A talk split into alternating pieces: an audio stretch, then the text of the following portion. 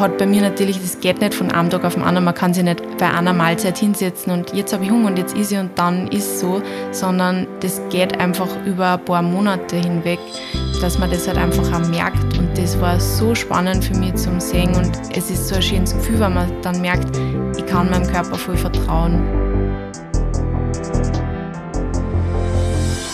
Willkommen beim Podcast Bits Bobs Brunch Club, dem Community Podcast. Ermutigende, lustige, auch manchmal traurige, aber vor allem immer wahre Geschichten aus dem Leben erzählt von und für euch. Willkommen zu einer neuen Episode Bits Bobs Brunch Club. Ähm, heute eine ganz besondere Folge, wollte ich schon wieder sagen. Irgendwie teaser ich meine Episoden immer so an.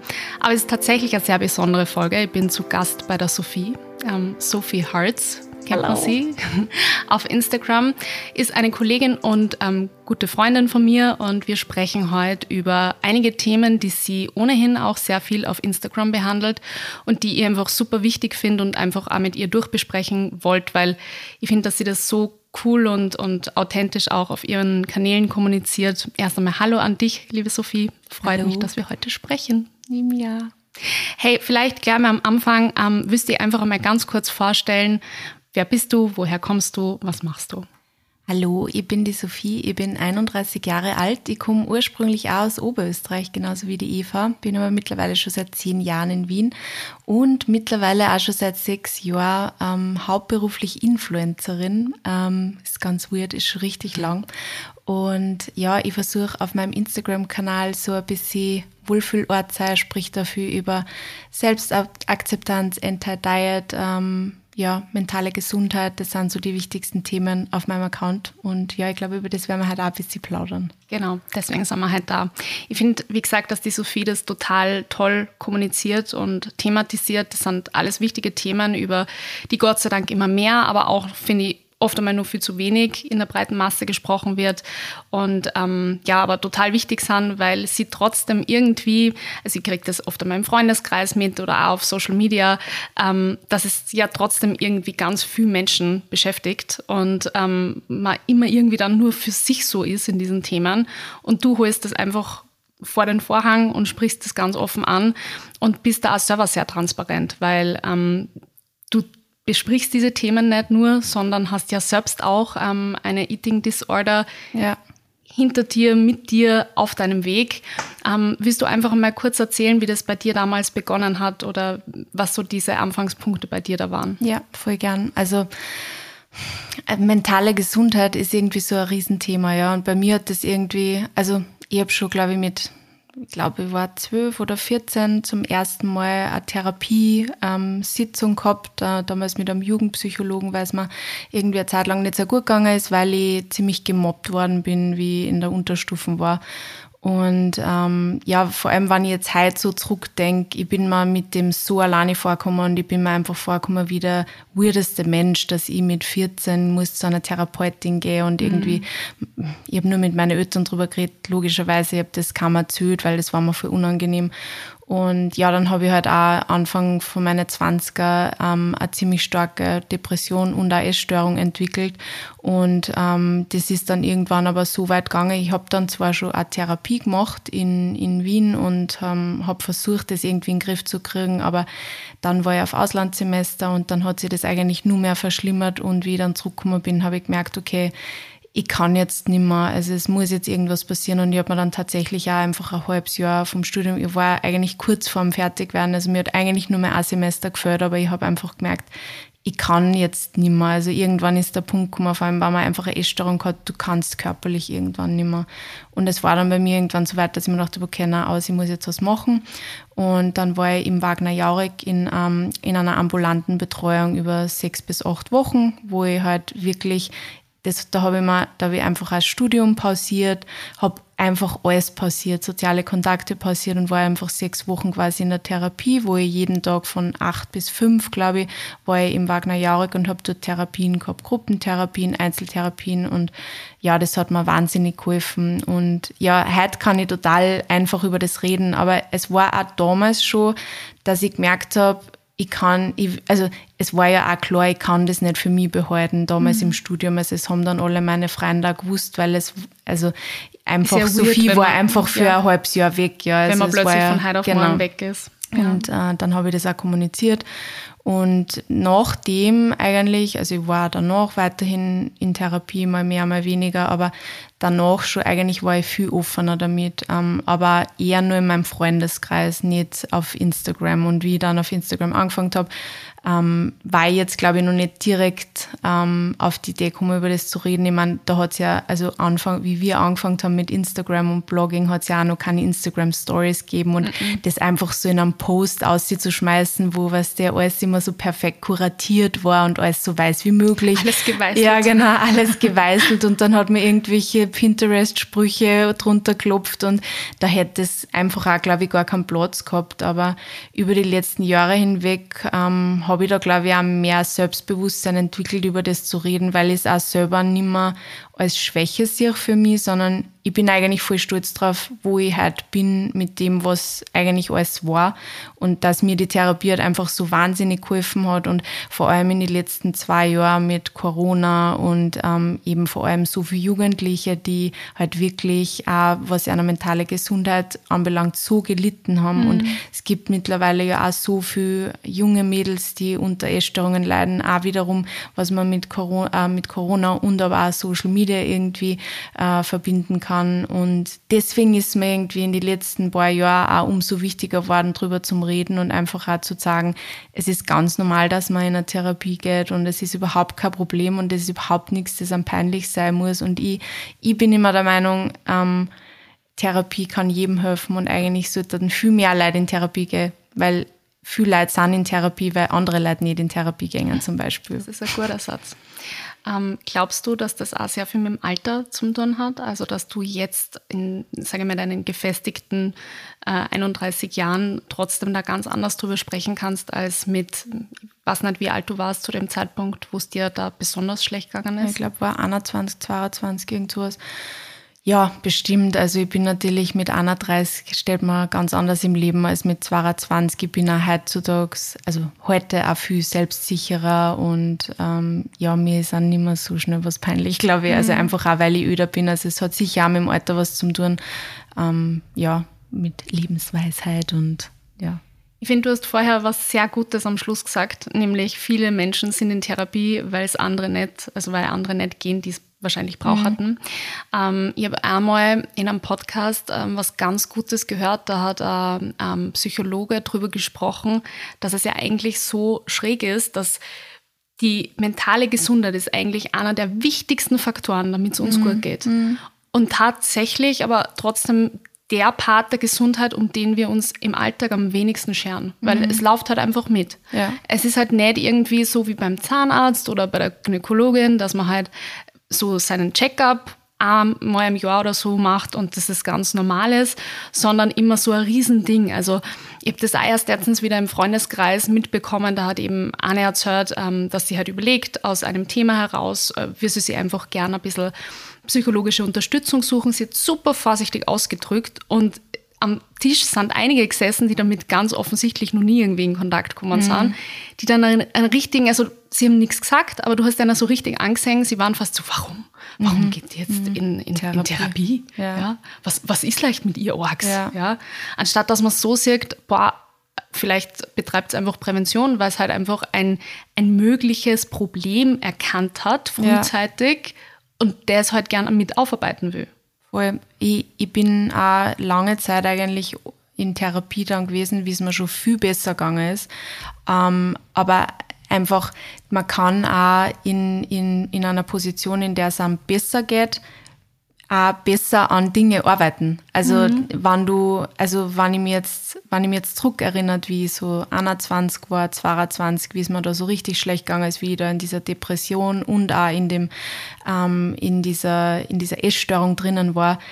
Also ich habe auch dann eben Antidepressiva genommen, bevor ich überhaupt in diese ambulante Therapie gegangen bin, weil ich hätte auch nicht die Kraft gehabt. Ich hätte es gar nicht geschafft, weil ich war da einfach an einem Punkt, wo ich nicht mehr aufstehen wollte und weil ich, ich habe einfach nicht mehr können. Und wenn ich zum Beispiel nicht diese Antidepressiva dann gehabt hätte, die mir da wieder mich auf ein Level gehievt hätten, dann hätte ich auch das gar nicht geschafft, an mir so zu arbeiten, dass mir danach wieder so gut gegangen ist. Deswegen finde ich auch, auch wenn man gerade vielleicht nicht irgendwie sie depressiv fühlt oder vielleicht auch mit einer Essstörung ein Thema hat, sondern einfach, wenn man halt auch sein Leben richtig gut leben will, ist es gar nicht so schlecht, hin und wieder mit einem außenstehenden Menschen zu sprechen und der einem einfach ein bisschen anderen Input gibt, wie man so sein Leben so bewältigt. Weil, eh, wie du zuerst gesagt hast, das läuft halt immer so mit und man schert sich eigentlich nicht drum, mhm. aber eigentlich ist es voll wichtig, dass man auf seine eigene mentale Gesundheit wirklich aufpasst, seine eigenen Grenzen zirkt. Und ähm, ja, ich tue mir viel leichter, wenn ich da mal mit wem reden kann, der außenstehend ist, der einfach ja nicht alles, jede einzelne Geschichte und Verbindung weiß auch mit anderen Menschen, sondern der einfach von außen einsieht und einmal sagen kann, hey, wieso nicht das oder das. Ähm, ich habe echt so viel augenöffnende ähm, ja, Momente gehabt schon in meinen Therapien. Also ich bin auch zum Beispiel während der Zeit, wo ich in dieser ambulanten Therapie war für meine Essstörung, mir war nicht bewusst, warum die Essstörung eigentlich, wie, wie ich da reingekommen bin. Und eigentlich war das erst zwei oder drei Jahre später in einer ganz anderen Therapiesitzung, wie ich dann draufgekommen bin, okay, da ist mir dann wirklich ein Licht aufgegangen. Ja, das kann sein, dass das deshalb war, dass ich deswegen mhm. da hingekommen bin. Also es, es ist auch nicht immer gleich, man kann nicht immer gleich von vornherein sehen, warum Dinge so passieren oder warum es einem gerade so schlecht geht. Aber wenn man dann im Nachhinein drauf schaut, dann kann es einem bewusst werden. Und das war mir ohne die Therapie nicht bewusst worden. Und das hilft mir auch jetzt wieder für Prävention quasi, dass mir jetzt solche Dinge nicht mehr passieren. Hm, die Psyche ist einfach so komplex und ähm, ich finde es halt einfach so schade, dass oft einmal so fast laissez-faire halt einfach damit umgangen wird. Ich meine, das Thema Essstörung würde ich gerne nochmal ein bisschen durchbesprechen, weil ich glaube, dass das wirklich tatsächlich was ist, was sehr, sehr viele, ähm, vor allem auch junge Frauen betrifft. Mhm. Ich kenne in meinem Freundeskreis fast niemanden, der gar nie ein Problem mit dem mhm. Thema Essen hatte, tatsächlich. Ähm, ich würde jetzt sagen, dass ich persönlich nie eine krasse Essstörung gehabt habe, aber ich habe ähm, Kalorien-Tracking-Tools gehabt, äh, meine Heidelbeeren abgezählt und äh, wie eine Irre mich an äh, Kalorienziele gehalten, die halt einfach sowas von unrealistisch waren, dass mhm. eigentlich die Tracking-App sagen hätte sollen, hey Eva, äh, no, ja. kann man nicht einstellen, dieses Ziel. Ähm, wie, wie bist du da auch rausgekommen für dich, sage ich mal, im Alltag? Weil es ist, glaube ich, das eine, dass man natürlich auch ähm, mit der Therapie da ganz viel arbeitet, aber es gibt ja dann trotzdem immer wieder nur solche ja, Trigger, die dann trotzdem im Alltag warten und ähm, wo man nur so mental irgendwie sich versucht, darauf mhm. vorzubereiten, aber es ist halt dann doch das echte Leben. Mhm. Also nach der Therapie damals, wie mir eben so mit 22, 23, wo ich wirklich so ganz eine arge Essstörung eben gehabt habe, ähm, ist es mir eigentlich voll gut damit gegangen. Ich meine, ich muss sagen, es war schon eine Challenge, weil du bist halt eben über diese sechs bis acht Wochen in dieser ambulanten Therapie. Du hast keine äußeren Einflüsse, die da irgendwas irgendwas machen, sondern du bist halt voll gefestigt und du redest die ganze Zeit mit deinen Therapeuten und dann wieder in das normale Leben, vor allem wie ich dann auch wieder zurück nach Wien gegangen bin nach meiner Therapie, das war schon am Anfang schwierig, aber da war ich dann schon sehr gefestigt. Aber jetzt rückblickend gesehen, habe ich dann hin und wieder auch wieder immer wieder diese Wege in diese Essstörung oder ja, eher gestörtes Essverhalten, nicht Essstörung mehr, aber eher so gestörtes Essverhalten auch immer wieder dahin zurückgefunden irgendwie, weil es halt einfach ähm, der Kopf versucht sie ja dann auch immer wieder in ähm, ja, wohin zu flüchten, wo er sie auskennt. Also wenn es mir zum Beispiel schlecht geht, wenn ich jetzt mental nicht so belastbar bin oder sehr unter Stress bin, merke ich sofort, dass bei mir das Thema Essen wieder viel einen größeren Stellenwert nimmt. Und ähm, das habe ich auch in den letzten Jahren auch immer wieder ganz stark auch beobachtet bei mir. Und was man jetzt wirklich eigentlich, also ich hätte in den letzten Jahren nie sagen können, ich fühle mich eigentlich geheilt, unter Anführungsstriche. Aber ich muss sagen, seitdem ich das intuitive Essen halt entdeckt habe und ähm, dort auch Coachings gemacht habe bei Ernährungsrevolution. Das ist die Isabel, die habe ich eh schon mhm. ganz oft auf meinem Instagram geschaut, weil ich sie so toll finde. Ähm, habe ich bei ihr eben eine Ernährungstherapie gemacht und eigentlich seitdem würde ich sagen, dass ich sehr gefestigt bin in dem, wie ich mich ernähre und mir eigentlich nicht mehr sehr viel einreden lasse. Ähm, aber das hat jetzt auch mal ja, fast acht Jahre dauert, dass ich sagen kann, jetzt fühle ich mich wirklich so, dass ich mir denke, ich glaube nicht, dass mir jetzt so schnell wieder was wieder da zurückwirft, aber die, über die letzten paar Jahre war das schon immer wieder Thema. Essen ist ja eigentlich eines der schönsten Dinge der Welt. Mhm. Und wenn das so, ja, in Wirklichkeit auch verkompliziert wird ähm, im Kopf, dann ist das natürlich meistens eben nichts mehr Schönes, sondern mhm. was, womit man sich halt irgendwie dauernd ähm, beschäftigen muss, mhm. gefühlt. Also zumindest hat man halt einfach dauernd diesen Drang. Ähm, ich glaube, dass es halt, ja, intuitives Essen, ich bin ja auch totale Verfechterin davon, ähm, ist halt einfach, glaube ich, gut gesagt, wenn man es gelernt hat. Mhm. Ich glaube, für jemanden, der das gar nicht kann oder kennt, ist es halt wahnsinnig schwierig vorzustellen. Also ich habe das erste Mal über intuitives Essen, glaube ich, vor drei oder vier Jahren gesprochen. Ich habe ähm, circa zu dem Zeitpunkt, so Ende 2017, Anfang 2018, allen Fitness-Apps, irgendwelchen Kalorien-Tracking, alles verbannt. Also alles mhm. gelöscht von meinem Handy und habe einfach für mich entschieden, na, mein Leben ist mir halt einfach mehr wert mhm. und habe halt auch das selbstständig geschafft. Jetzt glaube ich, dass es aber für ganz viele so schwierig ist, von da nach dort ja, von dieser zu kommen. Diätmentalität, ja. die dir ja überall vorgelebt wird und Voll. überall eingetrichtert wird. Du brauchst ja nur irgendwo einen Fernseher auftragen und irgendeine mhm. Werbung oder irgendwelche Serien anschauen und überall geht es um irgendeine Diät oder wie du deinen Körper kleiner machst oder veränderst. Also du kommst dem ja gar Nein, nicht gar aus. Nicht gar nicht, null.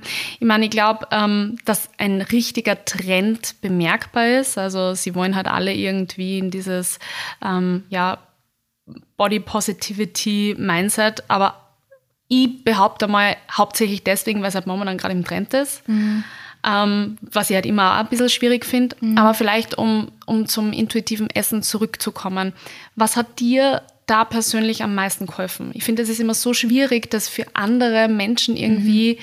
so greifbar zu machen, weil ich ich kriege oft auf Instagram, also tatsächlich ist, ist der ähm, Blogbeitrag Intuitives Essen einer der meistgeklicktesten bei mir. Mhm. Ich schreibe gar keine Blogbeiträge, ich weiß mhm. nicht, wie es bei dir ist. Mhm. also ich glaube, seit eineinhalb Jahren ist mein Blog quasi tot, aber ja. der wird nur immer regelmäßig auf, mhm. aufgegriffen. Und ähm, da kriege ich auch laufend Nachrichten, wo dann eben Leute schreiben, und jetzt mache ich aber gar nicht so viel dafür oder mhm. drumherum. Ähm, wie hat man das, also wie schafft man das? Wie kommt man zum intuitiven Essen? Und ich finde, das ist so eine Hammerfrage. Hast du da vielleicht das eine oder andere, was dir da geholfen hat, was man da mhm. weitergeben kann? Also ja, also ich meine, ich habe es ja begleitend gemacht. Ich mhm. habe das nicht für mich von einem Tag auf den anderen einfach so entschieden. Ich habe einfach, bei mir war irgendwann der Punkt eben, das war jetzt vor anderthalb Jahren, ich habe wieder gemerkt, diese ganze Diät und dieses ganze Thema Essen ist so ein Riesending für mich und ich halte es nicht aus und ich kann nicht mehr und ich mag nicht mehr. Und dann ist eben die Isabel gekommen und ich habe halt dann die Ernährungstherapie angefangen. Und ähm, das hat mir, also da war es einfach gut, dass ich wen nebenbei gehabt hat, der mir halt einfach auch geholfen hat, diese ganzen Ernährungsmythen, wie zum Beispiel Kohlenhydrate sind schlecht, mhm. ähm, einfach auch aufzuklären und einmal wissenschaftlich zu erklären, warum das einfach auch nicht stimmt und warum es nicht stimmt, dass Zucker generell schlecht ist für die. Und also dieser ganze Schatz, der da halt auf Instagram vorgekaut wird und überall anders halt auch immer gesagt wird, dass das und das so ist und auch, ich meine ja auch sämtliche Laien im Bekannten- und Freundeskreis plappern ja diese ganzen Sachen die ganze Zeit noch. Ähm, und ja, das hat mir voll geholfen, weil ich glaube, ich vertraue einfach der Wissenschaft voll und wenn man wer irgendwie wissenschaftliche quasi ähm, Artikel sagt, wo drinnen steht, dass Kohlenhydrate eigentlich gut für die sind und wichtig sind, auch wenn ich das während meiner Therapie damals mit der Essstörung genauso auch gehört habe, aber diesmal habe ich es anders aufnehmen können und ähm, ja, intuitives Essen ist einfach Körpervertrauen für mich auch. Also das ist so das A und O. Du musst irgendwann da trauen, dass auf deinen Körper vertraust, dass er dir die Hinweise gibt, was er braucht und was er nicht braucht. Weil das Ding ist halt, wenn man halt aus so einer Diätmentalität auch irgendwie kommt, dann denkt man immer, oder bei mir war es halt immer so, ich kann meinem Körper eigentlich nicht vertrauen, weil ähm, ich kann, ich, wenn, ich, wenn ich mich hinsetze und ich will essen, bis ich satt bin, funktioniert das bin nicht, weil, ähm, weil ich einfach mein, mein Sättigungsgefühl eigentlich nicht kenne und dann wieder drüber ist und dann ist man schlecht und deswegen funktioniert das nicht. Ich, meinem Körper kann man nicht vertrauen. Aber das Ding ist halt, wenn ich ihm halt auch nicht dann was zum Essen gebe, wenn er eigentlich noch Hunger, also wenn er halt Hunger hat, dann kann das ja nicht funktionieren, weil er merkt ja, ich gebe ihm sowieso nie das, was er braucht. Aber wenn er mal quasi den Hinweis gibt mit Hallo, ich, ich hab Hunger, dann sagt er mir natürlich auch nicht, hallo, es ist jetzt vorbei, weil mhm. mein Körper hat ja dann wiederum Angst, dass er dann wieder zu lang nichts kriegt. Also das war für mich so dieses Learning, ich muss meinem Körper einfach mal vertrauen lernen und ihm auch was zum Essen geben, wenn er Hunger hat. Und wenn man das anfängt, dass man isst, wenn man Hunger hat, kann man auch irgendwann aufhören, wenn man satt ist. Und man erkennt dann auch das Sättigungsgefühl, wenn man wirklich einhorcht. Also das ist so spannend und das hat bei mir natürlich, das geht nicht von einem Tag auf den anderen. Man kann sich nicht bei einer Mahlzeit hinsetzen und jetzt habe ich Hunger und jetzt isse ich und dann ist so, sondern das geht einfach über ein paar Monate hinweg, dass man das halt einfach auch merkt. Und das war so spannend für mich zum Sehen. Und es ist so ein schönes Gefühl, wenn man dann merkt, ich kann meinem Körper voll vertrauen. Andererseits, was ich auch noch dazu sagen will, ist, eigentlich finde ich es immer voll doof, wenn man immer sagt, mein Körper sagt mir das, weil eigentlich das ist auch das, was die Diätmentalität ja irgendwie immer so probiert oder die, diese Diet Culture immer so probiert, den Körper vom Kopf vom Mind irgendwie zu trennen und man dann irgendwie immer im Kopf sich denkt, mein scheiß Körper. Aber in Wahrheit, wir sind ja eins. Also der mhm. Körper ist ja du und ich, wir sind ja unsere Körper. Und deswegen, das ist eigentlich auch immer voll wichtig. Das heißt, wir müssen uns einfach nur selber vertrauen, dass wir, ja, wenn wir hungrig sind, essen und wenn wir satt sind, einfach aufhören können. Aber man muss einfach vertrauen, dass einem der Körper auch die richtigen Signale sendet. Und ich glaube, das macht man halt oft nicht, wenn man halt in irgendeiner Diät drinnen ist, weil dann sagt man halt, na, es ist, es ist erst 16 Uhr, ich darf noch nicht Abendessen. Oder es ist mhm. erst 11, ich darf noch keinen Hunger haben. Und das waren so wirklich wichtige Learnings für mich, so einfach essen, wann ich Hunger habe. Und das ist nicht jeden Tag gleich, weil ich bewege mich nicht jeden Tag gleich, ich schlafe nicht jeden Tag gleich, ich bin an einem anderen, in einer anderen Phase von meinem Zyklus vielleicht an einem Tag, dann hat man mehr Hunger, man hat mal weniger Hunger, aber man muss trotzdem horchen was ja. man braucht. Total. Und am Ende, du hast das so gut zusammengefasst, sind wir ein Team. Also Mind und Body quasi. Mhm. Und das kann man nicht voneinander trennen. Und das ist auch so fehlgeleitet, wenn man das versucht. Also ja. man muss auch dieses Team schätzen und eben auch Vertrauen zum Körper aufbauen. Und das geht natürlich nicht von heute auf morgen. Aber ähm, ja, halt jedes Mal ein, ein Step ein bisschen mehr. Und, und dann, ja, also ich fühle mich total wohl mit dem, wie es jetzt ist. Ich kriege natürlich einmal wieder, also gerade wenn, wenn ich wieder mal ein bisschen darüber spreche, ganz offen, dann kommt oft einmal, na ja, also bei mir ist das einmal schon gar nicht möglich, weil äh, ich lebe zum Beispiel in einer Beziehung, ähm, wo der Partner Frühmittag, Abend ist und dann muss ich mich da quasi danach mhm. richten. Mhm.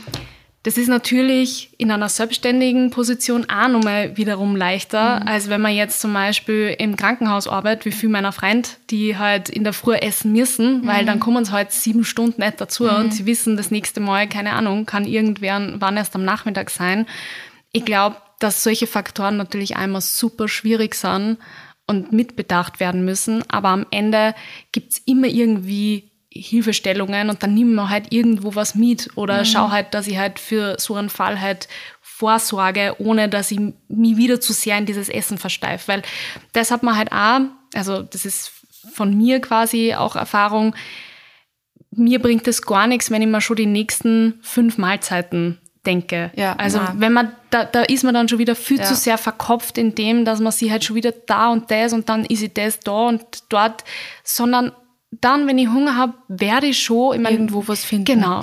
Ja. Wir leben in Österreich, ja. uns geht's gut. Ja. ähm, es gibt überall Essen. Es wird irgendwas geben, was meinen Körper und den, das Hungergefühl dann befriedigt. Cool.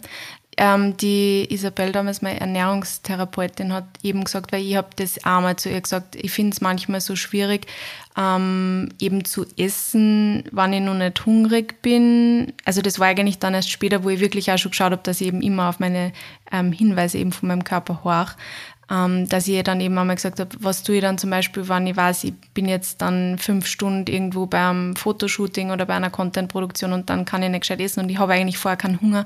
Und sie hat aber dann zu mir gesagt, intuitives Essen ist Selbstfürsorge und ähm, du sorgst für die, indem du halt vorher trotzdem schon vielleicht eine Kleinigkeit isst, weil du weißt, dass du hungrig wirst später ähm, und du einfach Energie brauchst. Ich meine, ich, es wird jetzt keiner sagen, man soll jetzt so viel essen, bis einem dann erst schlecht ist, nur weil man Angst hat, dass man dann nachher hungrig mhm. ist.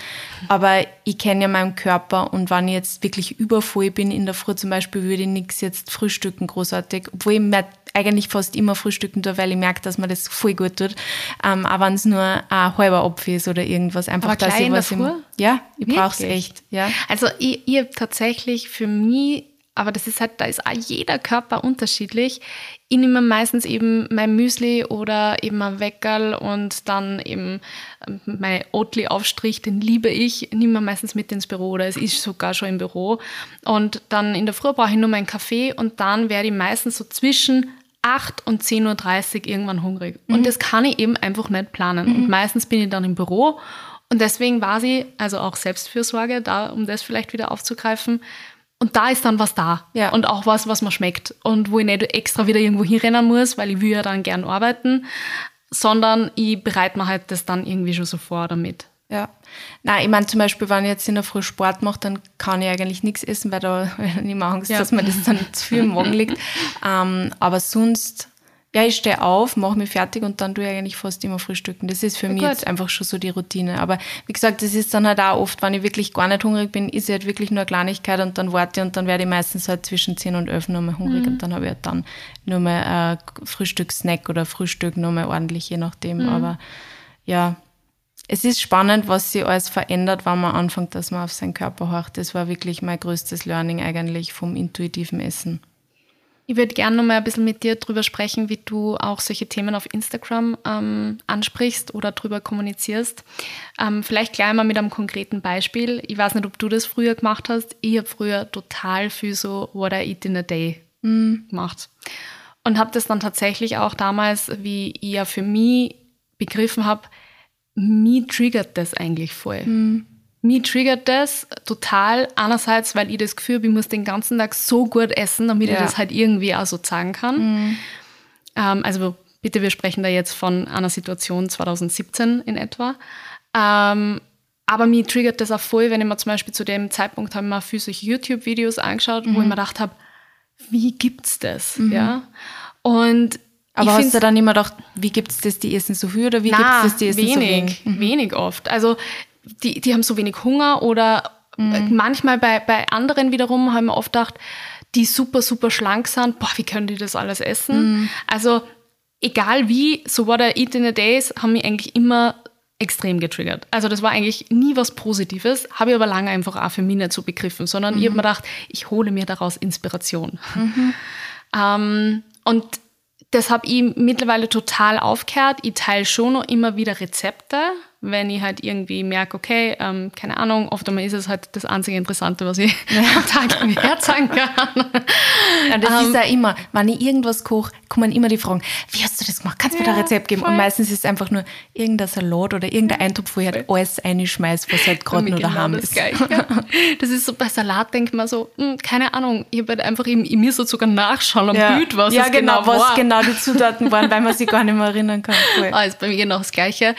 Aber selbst da ist es manchmal so, dass ich dann Nachrichten kriege, so, nimmst du dir dann eigentlich da noch eine zweite Portion, wo man denkt, boah, so eine überhaupt nicht wichtige Information für dich. Mhm. Also ähm, ich verstehe, woher das kommt. Ja.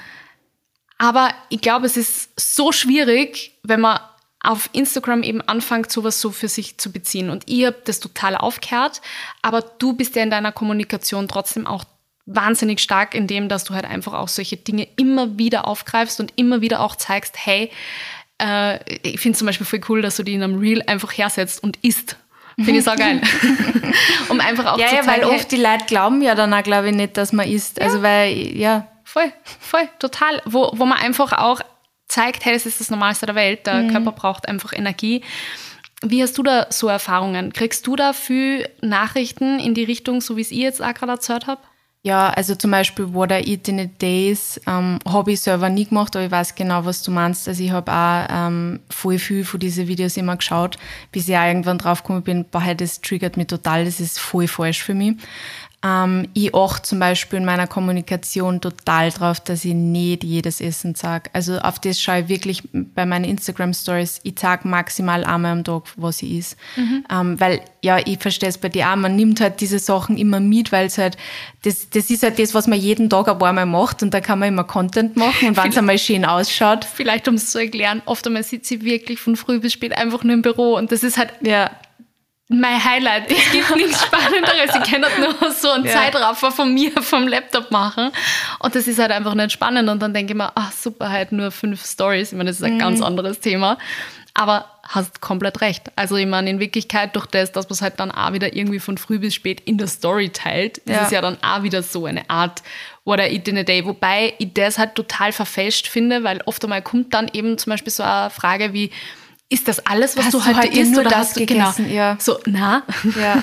auch noch hundert andere Dinge vielleicht, ja. aber das sage ich halt einfach nicht. Ja. Also, wenn ich mir halt irgendwo einen Snack hole, dann sage ich das nicht jedes Mal, aber vielleicht, wenn man halt dann irgendwie wirklich so früh, Mittag, abends oder mehrmals Essen zeigt, mhm. dann suggeriert das vielleicht, das ist das, was ich halt gegessen habe. Ja, na, das finde ich eben dann oft problematisch. Also ich habe dieses Mindset jetzt gar nicht mehr, zum Beispiel, wenn ich mir andere Stories anschaue, dass ich auf das so achte. Ich meine, dieses aktiv so ein Reel oder ein YouTube-Video anzuschauen, what I eat in a day, würde ich nicht mehr machen, aber mhm. bei Stories, wenn ich da durchklicke, das ist mir eigentlich ziemlich wurscht, auf das achte ich gar nicht. Aber bei mir schaue ich halt einfach drauf, eben weil ich auch schon und ich glaube, das ist, weil ich halt auch sehr offen mit dem Thema Essstörung umgegangen bin, dass auch, also ich kriege auch hin und wieder so Nachrichten, hm, hast du heute, hast du heute nur das und das gegessen oder du schaust irgendwie schlechter aus, hast du abgenommen oder solche Sachen, was mich aber eigentlich total triggert und ich mhm. voll, ich, ich, ich finde das voll unnötig. Warum muss man irgendwem was sagen, ob er abgenommen hat, zugenommen hat? Das ist einfach none of your business. Ich schreibe auf sowas auch nicht zurück, weil ich finde, das geht einfach auch kein was an und man muss keine Körper kommentieren. Ähm, aber die Leute, ähm, glaube ich, machen sie dann irgendwie Sorgen manchmal. Mhm. Und ähm, dann eben, wenn ich dann zum Beispiel, letztens habe ich mal ein Foto gepostet, dass ich beim Mackie war und meine kleine Schwester hat sie Pommes bestellt und ich habe mir einen Cappuccino bestellt, weil wir waren auf einer Heimreise von einem Hotel. Und dann schreiben wir tatsächlich zwei Leute zurück, hast du nur einen Kaffee getrunken? Und ich denke mir so, ja, aber wa warum wen? interessiert dich das? Du weißt ja gar nicht, was ich heute alles gegessen habe, mhm. warum ich jetzt vielleicht nur einen Kaffee, aber vielleicht habe ich auch einen Burger gegessen und der ist einfach auf dem Foto nicht drauf. Mhm. Ich glaube, die Leute vergessen einfach manchmal, dass wir auf Instagram halt wirklich, ich meine, wenn es hochkommt, fünf Minuten von unserem Tag teilen. Und ich glaube, das war schon eine richtig viel. lange Story. Aber das ist halt so ein kleiner Prozentsatz von dem Tag, den wir durchmachen, und das darf man halt wirklich, und das versuche ich ja auf meinem Instagram-Account so oft auch zu teilen, dass man sie nicht mit dem vergleichen sollte und das mhm. auch nicht so verurteilen, beurteilen sollte, ähm, was andere Leute machen, weil du siehst halt nur so einen kleinen Bestandteil von dem Tag, von diesem Menschen und es macht keinen Sinn, da irgendwas dann da herauslesen zu wollen oder irgendwen zu verurteilen deshalb oder zu glauben, der Mensch hat nur das und das gegessen oder das alles gegessen. Es ist ja immer das eine oder andere Extrem. Ja, also ich, ich glaube, weil ich halt auch so offen bin, obwohl du jetzt ja auch sagst, dass du diese, diese, ähm, diese Nachrichten auch kriegst. Und ich mache eben eigentlich total wenig ja. dazu. Also ich, in, der, in der aktuellen Kommunikation bei mir auf Instagram geht es eigentlich nie um intuitives mhm. Essen. Also hin und wieder, wenn ich darauf angesprochen werde, so zweimal im Jahr irgendwie, wenn es mhm. hochkommt, dann mhm. äh, kommt da irgendwie eine Story dazu. Aber ich lebe es halt einfach für mich und es geht mir halt auch so sehr gut damit. Aber ich muss auch sagen, ich habe halt grundsätzlich meine Kommunikation auf Instagram halt einfach ein bisschen verändert durch meinen Berufsumschwung mhm. und so weiter und so fort. Mhm. Aber ich finde das extrem gut und wichtig, wie es das du machst und auch, dass du versuchst eigentlich auch wirklich nie, und das finde ich auch so schwierig, nie irgendwie auch jemanden anzugreifen, weil irgendwie, glaube ich, fühlt sich ja immer irgendwer getriggert mhm. in jeder Aktion oder oder. Ja, man kann es nie jedem recht na, machen. Das total. Ja und gerade bei solchen Themen, glaube ich, dass es einfach nur mehr ist, dass halt, was nicht, ähm, mir fällt jetzt kein konkretes Beispiel ein, aber ich glaube halt einfach, dass gerade so rund um Essstörungen oder mentale Gesundheit oder auch so Selbstakzeptanzthemen, ja. Da gibt's ja auch, da habe ich mit der Leni, meiner Freundin und, und Yogalehrerin, auch schon mal in einem Podcast drüber gesprochen. Äh, da gibt's ein total gutes Buch, das mir jetzt wieder mal nicht einfällt. Ähm, ich verlinke es in den Shownotes und äh, sag's dir nachher, mhm. wenn ich nachschauen kann, ähm, wo es darum geht, ob, sagen wir so, diese typische Größe 34, 36 über Selbstakzeptanz und Body Positivity sprechen mhm. darf, ja. Mhm. Und dann denke ich mal wieder, warum nicht? Mhm. Ja, warum nicht? Ja, mhm. also ich finde, ich finde, es ist halt einfach immer so, mit zweierlei Maß gemessen. Sicher tun sich die wahrscheinlich leichter in vielen Alltagssituationen, klar, keine Frage. Aber ja, ich, ich finde halt einfach trotzdem gibt es ja so viele, vor allem auch junge Frauen, die sich trotz einer Größe 34, 36 voll schlecht in ihrem Körper mhm, fühlen. Total. Und denen hilfst du halt wieder oder gibst du halt damit der Plattform. Ja, ich muss auch sagen, dass ähm, das auch einer der Hinderungspunkte war, warum ich lange nicht über das Thema geredet habe. Ähm, weil das, ich kann mich auch erinnern, dass ich das damals eben mit meiner Ernährungstherapeutin, die eben auch sehr stark diesen Anti-Diet-Gedanken ähm, äh, aufgegriffen hat und auch sehr viel über das redet. Und ich habe ja halt auch einmal gesagt, ich würde so gern mehr über das Thema reden, aber ich komme oft so blöd vor, weil ich halt einfach sehr viele dieser Probleme, die halt mehrgewichtige Menschen haben, nicht habe und auch sicher niemals so nachvollziehen kann. Und ich will nicht, dass die Leute glauben, ja, die redet halt, weil, aber die redet sie ja leicht. Und sie hat aber dann wiederum gesagt, es ist voll wichtig, dass mehr Leute über das alles reden. Und es ist außerdem, außerdem habe ich ja auch ganz stark zum Beispiel unter der Diätkultur auch gelitten. Ich habe ja auch selber Essstörung gehabt. Das heißt, ich, habe anders gelitten und sicher auch nicht in so einem, also in so einem argen Ausmaß, wie mehrgewichtige Menschen halt oft in unserer Welt diskriminiert werden. Ähm, aber ich versuche zum Beispiel auch, ein Ally zum sein irgendwo und versuche auch viel mehr unterschiedliche Körper auf meinem Account zu zeigen und viel unterschiedliche Influencer zu zeigen, denen man einfach viel mehr äh, ähm, eben eine Plattform geben muss, weil es ist halt auch einfach wirklich so, wenn man Instagram aufmacht, die Leute, die da vorgeschlagen werden, sind dünne, weiße, athletische, blonde Frauen. Also genau mhm. das, was wir sind. Und ich finde aber, dass es so viel mehr Leute gibt, die genauso wunderschön sind und die halt einfach auch so viel schlaue Dinge zum Sagen haben. Und ich finde, das ist halt das Schwierige am Instagram und auch an diesem Algorithmus, dass es halt genau das vorschlägt und sagt, ja, das ist das Normale. Aber das stimmt ja nicht, weil es gibt so viele unterschiedliche Menschen auf der Welt, die alle so unterschiedlich schön sind sind. Und deswegen finde ich, also versuche ich das halt einfach auf meinem Account immer irgendwo mitzunehmen und zu teilen, so viel es geht. Und ich habe auch meinen eigenen Feed total diversifiziert. Das war der, eine der ersten Sachen, mhm. die mir die Ernährungstherapeutin damals gesagt hat. Schau, dass du unterschiedliche Menschen findest, die nicht so ausschauen wie du, die du cool findest, dann fühlst du dich mit deinem eigenen Körper irgendwann wohler, weil du, wenn du immer nur Leute folgst, die irgendwie so sind, wie du gern warst, und die immer mit denen vergleichst, dann wirst du die nie super fühlen. Und wenn du Instagram halt aufmachst, in deinem normalen Leben kannst du dich schon super fühlen, weil du siehst ja auf der Straße ganz viele unterschiedliche Leute. Aber wenn du nur Influencer folgst, die halt irgendwie so ein, ein komisches, ähm, also die halt so ein Körperbild vermitteln, das für die vielleicht auch nie erreichbar sein wird, dann wirst du niemals happy sein auf dieser Plattform. Und deswegen habe ich, ja, habe ich halt mein Feed auch voll diversifiziert und halt einfach geschaut, dass ich viel, viel coole Leute finde, die alle ganz unterschiedlich ausschauen und ja. Voll das gut, ist auch voll, voll der gute Tipp.